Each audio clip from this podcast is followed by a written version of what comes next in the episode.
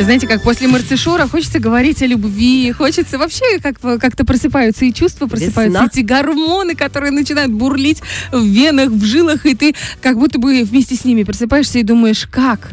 Как? Эта зима уже так быстро прошла? И, э, честно говоря, очень хотелось Ура! сегодня... Я бы сказала. Спасибо.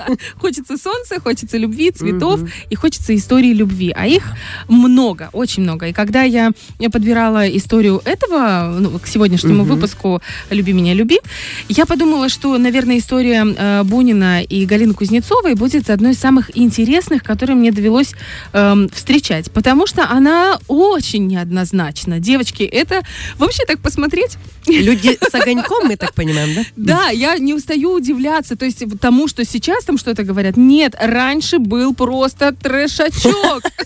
Просто себе представьте. Об этой истории любви, об их отношениях говорило все высшее общество вся интеллигенция, э, вот все творческие люди, потому что э, у них был любовный треугольник. Это Иван Бунин, его жена Вера и Галина Кузнецова. Они жили вместе 15 лет. Ух, втроем. И причем Галина Кузнецова, он ее взял к себе, получается, в семью в качестве, ну, якобы дочери и ученицы.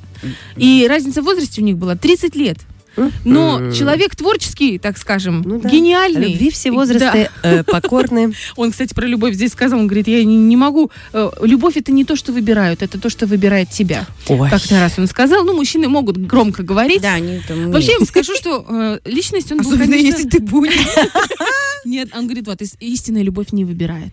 Вот. Вообще он, конечно, был очень удивительным человеком. И э, первая вот такая серьезная любовь у него случилась в 19 лет с Варварой Пащенко. Он познакомился в каком-то журнале, вот они там вместе общались, им было хорошо интересно, но родители этой девушке запретили. Он говорит, ну нет, не надо нам такого вот э, зятька, нам вот это угу. вот, вот это вот все нам не надо. Он тогда еще не был просто Нобелевским лауреатом и... Э, а потом... Них... «Э, э, э, но Варвара уже почувствовала, почувствовала вот эту в нем огонечек, вот эту изюминку и согласилась жить невенчанно, а гражданским браком, так сказать. Но, но, но. Пожили они, пожили, пожили, пожили.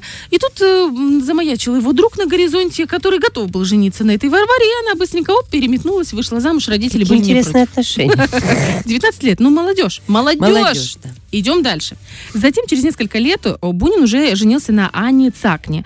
Брак оказался коротким и довольно несчастным. У них умер э, сын совместный. Mm. И, собственно, так как их ну, связывал только сын, э, они очень быстро развелись. И вот после расставания с Цакни Бунин встретил женщину, с которой ему предстояло прожить всю свою жизнь. Про нее говорили, что это прирожденная жена Бунина. Вот прям вот как будто бы она родилась, чтобы быть женой. Вера Муромцева, она вырос- выросла в дворянской семье в профес- профессорской и э, такая высокая, красивая, статная, с светлым лицом, светлыми волосами. Мгм. Знаете, как лица скамеи. Вот такая. Она была невероятно хороша собой. Бунину она понравилась. И вообще, знаете, э, было в ней что-то такое м, жертвенное. А мужчинам, как известно, такие женщины нравятся. Ну, как бы, чтобы ради них там и то, и то, и все. Она решила, она бросила семью, она бросила карьеру, она вообще бросила образование. Всех и вся она бросила и погрузилась полностью в него, в, в эту любовь к нему. А он что? Он как Принял, да, он так и принял, быть. да. Почему бы и нет? Он вообще имеет право, он вот, ну, творческая личность, скажем так. И м, они тоже, кстати, жили гражданским браком, потому что очень, значит, поначалу, потому что ее родители были вообще против очень сильно этого. И в Ну, шоке. Представляю себе родителей бедных. и э, он решил так, что если мы будем заниматься одним и тем же делом, нам вообще-то будет и неплохо жить. Э, и он, получается, занимался писательством, Мгм. а она занималась переводами и помогала ему как секретарь. И вот они говорят, ну, будем путешествовать, и будет все хорошо. Ну, как все хорошо? Денег особо не было. Они жили очень бедненько, скромненько, но, в принципе, были счастливы. Опять же, эти, эта информация из каких-то дневников, его дневников, ее почерпнута. То есть нету такого прям конкретно, где он сел и написал. Но общее впечатление такое создается. И жили они так неказистенько до страшной для Веры встречи в Грасе с Галиной Кузнецовой. Э, ну, Галя, не- Галя. Галя, да, пришла, ворвалась в их жизнь. В общем, они встретились эм, с Буниным на пляже. Он совершал в такой традиционный заплыв. Их Может, хорошо, что мы на море не едем. Он совершал заплыв. Тут оп, Гофман известный, эм, тоже в литературной среде. И он такой говорит, а давайте-ка я вас познакомлю. Я напомню, разница в возрасте 30 лет. 30 лет. Она же увидела его в плавках. В чем дело? Ну, видимо, там по- покорила душа, покорила творчество. Она сказала, вы знаете, вы мой кумир. Она действительно к этому времени, э, Галина Кузнецова, она, кстати, тоже из дворянской семьи, стародворянской. У нее прекрасное образование. Она была уже замужем к этому моменту. Они, она была молода тоже. И у нее был такой, знаете, не очень муж, не очень сильный. И она Да, ему все время Галя пеняла. Баловна. Она все время пеняла ему на его слабость, на то, что он не может там добиться чего-то, на то, что они бедно живут.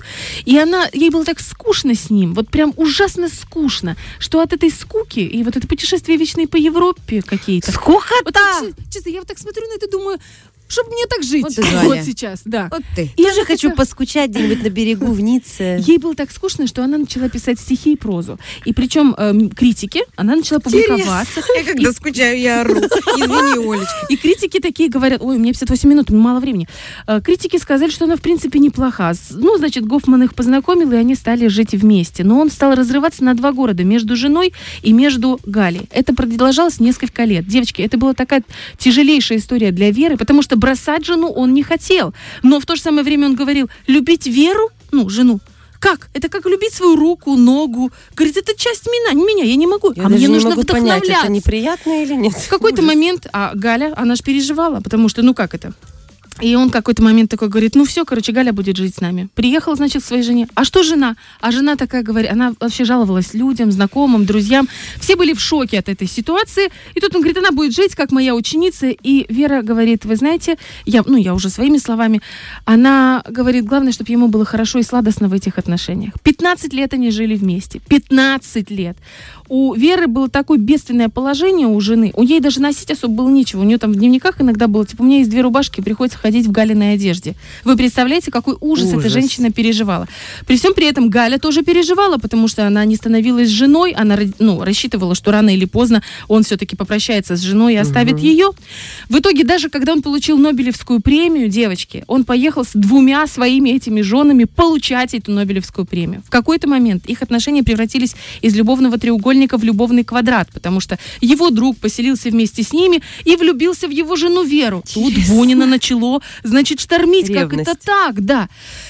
В итоге все закончилось э, в одном из городов европейских, куда они заехали путешествуя. Галя Кузнецова заболела, и они ее оставили. Ну, ты поправляйся, а мы, мы поедем дальше. В этот момент Галя уже была готова к тому, чтобы отпустить Бунина. И э, вот здесь как раз и чувства ее угасли, она встретила другого человека, влюбилась и уже продолжила свою жизнь. А Иван Бунин после расставания с Галиной Кузнецовой написал свой цикл рассказов известнейших э, «Темные аллеи». И сказал, что вот бывает мало счастливых встреч, но, походу, счастливые расставания бывают. Вот такая вот история, девочки. И такие неоднозначные классики. Господи, почему так мало очень. времени у нас? Можем мы продолжим? У меня масса... э, Интересно. Вопросов, да, вбросов. вопросов, э. Мы оставляем, знаете, такой незаконченный чуть-чуть финал Да. э, и переходим к свежим новостям. Фреш на первом.